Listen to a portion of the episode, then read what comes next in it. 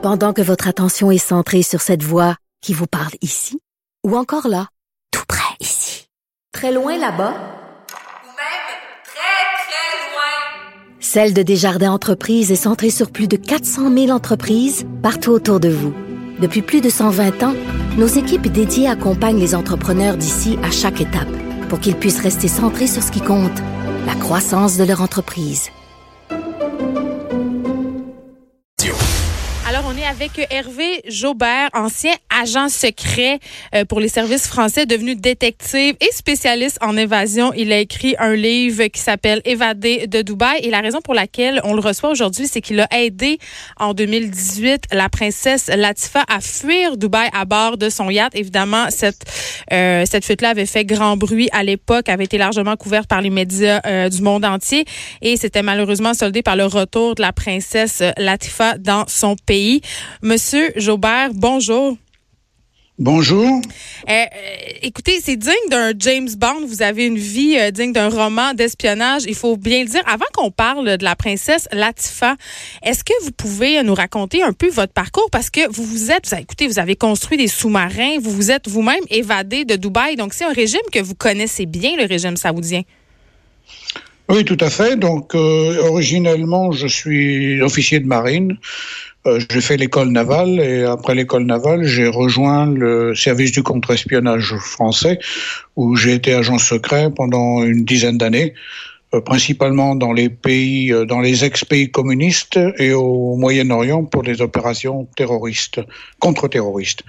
Euh, à, la suite de ça, donc je me suis retiré du service et comme je suis également ingénieur, je me suis je me suis mis à, à construire des sous-marins de loisirs, des sous-marins personnels.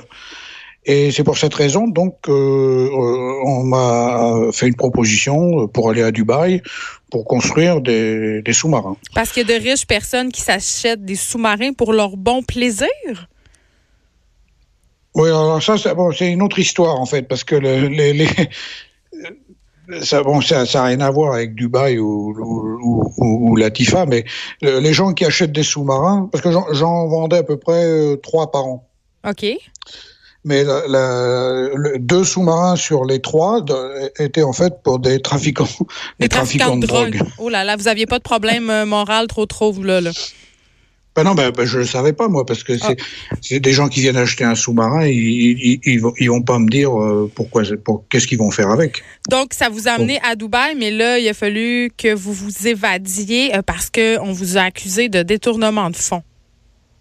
Ouais, donc euh, après un, un, un, an ou deux, deux ans environ, euh, les, le gouvernement de Dubaï a, a commencé à me, me désigner comme, euh, comme, comme euh, euh, détournement de fonds. Bon, comme, comme bouc émissaire en fait, parce que j'avais j'avais pas j'avais même pas accès à, à, à un compte bancaire, j'avais pas accès à, à des finances, donc techniquement je pouvais pas détourner de l'argent euh, parce que j'avais tout simplement pas accès. Mais il, vous, il me désignait comme comme bouc émissaire. Donc, Mais pour quelle raison? Bah parce que d'une part parce que j'étais étranger, donc c'est facile. Euh, quand vous êtes dans un pays du Moyen-Orient et que vous êtes un étranger, vous êtes à la merci euh, des, des, des, locaux, que ce soit des autorités ou, ou, ou des individus. Vous n'avez aucun droit. Si vous allez au tribunal, vous, vous allez perdre de toute manière. Vous n'avez aucune chance de sortir vainqueur d'un conflit avec un local ou avec les autorités aucune chance. Il y a beaucoup de gens et beaucoup d'expatriés qui, pensent pouvoir s'en tirer, euh, mais avec le temps, en fait, euh, ben, ils s'aperçoivent qu'ils finissent en prison ou, ruinés. Moi, comme je le savais, parce que j'avais quand même une, bonne expérience dans le milieu musulman, parce que quand j'étais au service, j'ai passé, en, tout, j'ai passé 15 ans, 15 ans de ma vie dans les pays du Moyen-Orient. Donc, euh, je connais la mentalité, je connais ces gens-là, et je savais que je ne, je ne m'en sortirais pas. Donc, euh, j'ai joué le jeu, si vous voulez, avec eux. Ils, ils, ils, me demandaient de payer un million de dollars pour que je puisse récupérer mon passeport et pour qu'il me laisse partir. Et c'est mission Alors, impossible, évidemment, personne ne peut se sortir de ça. Non, non, non, parce qu'en fait, euh, oui, une autre chose que les gens ne savent pas, c'est que la frontière, les frontières autour de, des Émirats arabes ne sont pas construites pour empêcher les gens de, de l'extérieur de rentrer. Elles sont construites pour empêcher les gens à l'intérieur de sortir. Et, et alors, comment avez-vous fait pour fuir? Donc, ben, j'ai utilisé mon expérience des services secrets, donc j'ai mis, j'ai mis à profit mon expérience, puisque c'est des choses que j'avais fait auparavant dans d'autres pays. Donc, j'ai préparé mon évasion. Ça m'a pris euh, environ huit mois. Euh, c'est très, très, très, très difficile, très compliqué. Euh, parce que quand vous regardez la situation géographique de Dubaï, c'est entouré de l'Arabie Saoudite, de l'Iran, du Pakistan. Tout ça, c'est pas des pays très amicaux. Donc, il a fallu que je m'évade en, en canot pneumatique.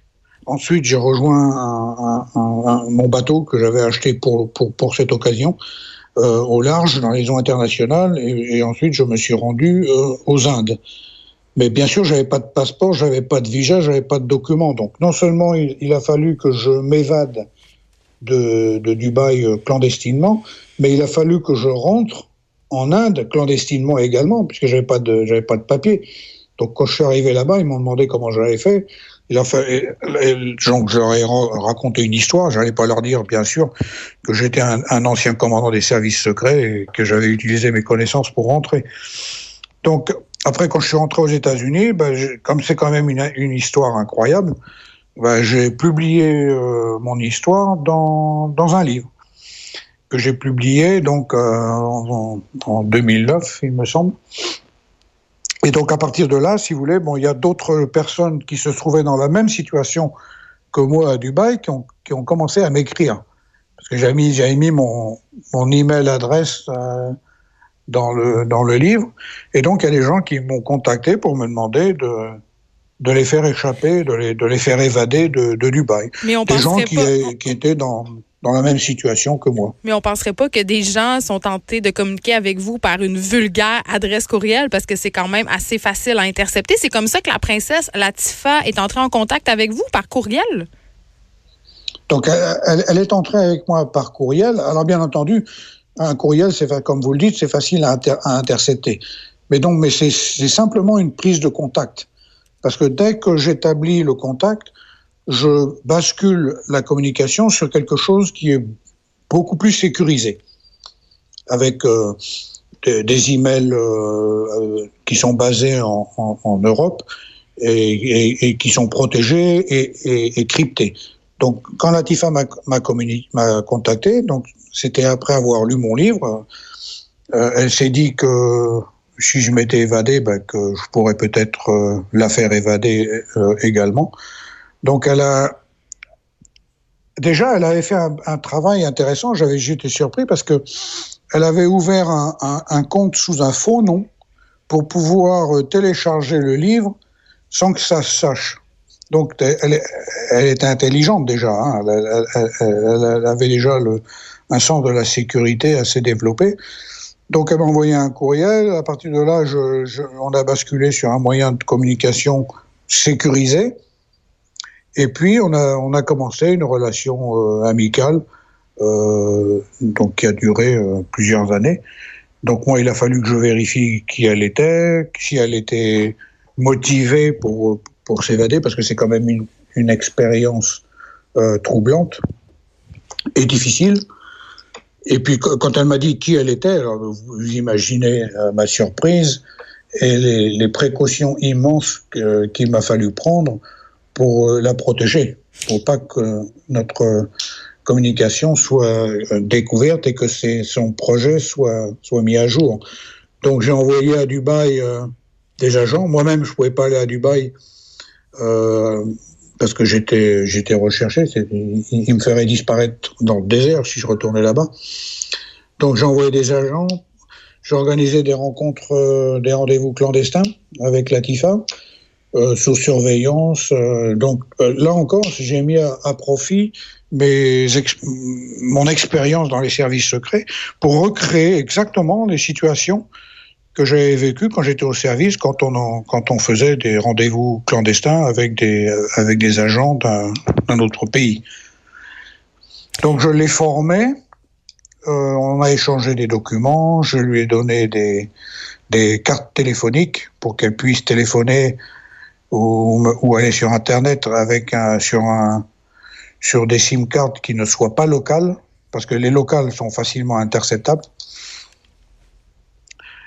Et donc, au cours des années, donc, on a, on, a mis au, point un plan d'évasion. Mais ça a pris combien d'années, justement, euh, le préparer, ce plan-là? Et j'imagine que c'est un coût, se sauver. Elle devait vous rémunérer. Comment on sort de l'argent? Comment on paie quelqu'un quand on est une princesse saoudienne hautement surveillée?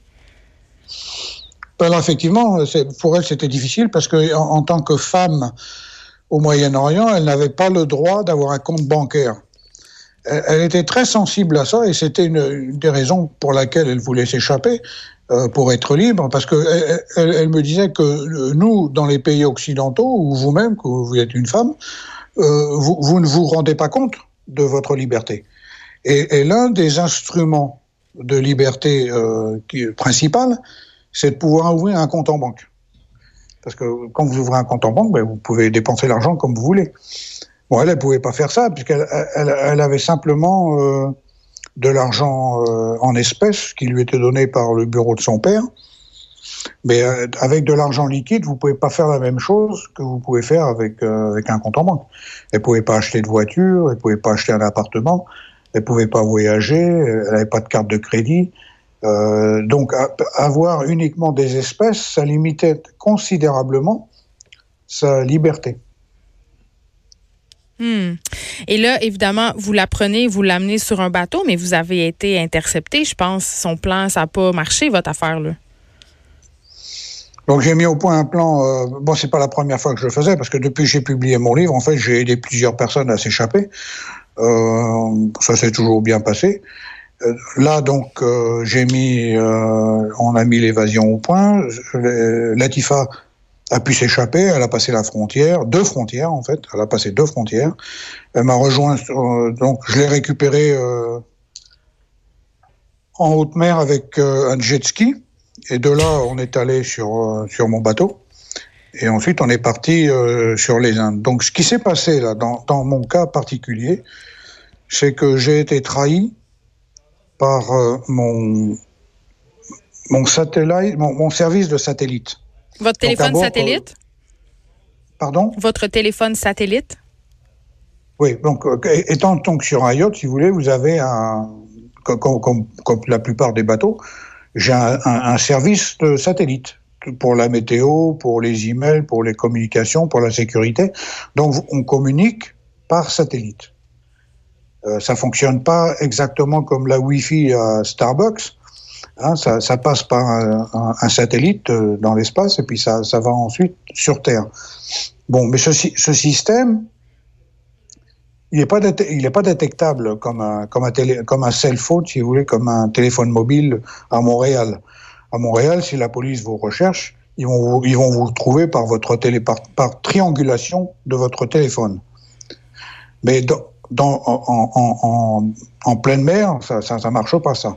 Donc, en fait, euh, Dubaï a contacté le, FBI, le bureau du FBI aux UAE, et leur ont dit que Latifa avait été kidnappée et qu'ils avaient besoin d'aide.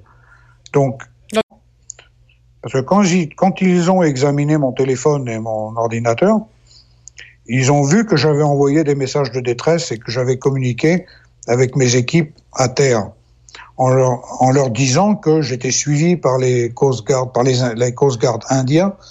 Euh, j'avais identifié les avions, j'avais identifié les bateaux.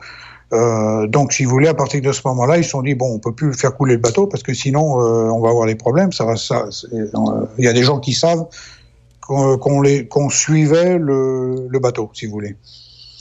Donc, à partir du moment-là, ils ont dû changer de plan et ils nous ont transféré sur un autre bateau de guerre euh, des Émirats, où ils nous ont emmenés, donc de force, donc euh, à Dubaï, dans une prison euh, spéciale à Dubaï. Je sais pas où, j'ai bien vu que c'était une prison spéciale, mais je sais pas où. Parce que tout, tout le temps, j'avais les yeux bandés, euh, j'avais les mains euh, enchaînées, euh, je pouvais rien faire. Et je savais pas où j'étais. Le temps file, Monsieur Jaubert, mais vous avez été gardé captif combien de temps?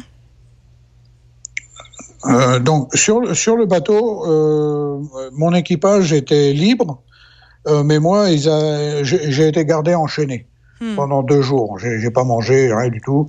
Euh, je, pense qu'ils avaient peur parce que de, durant de l'attaque, euh, j'ai pu assommer l'un des l'un des soldats. Et donc, ils ont dû se dire, celui-là, il est dangereux, donc ils m'ont gardé enchaîné pendant deux jours.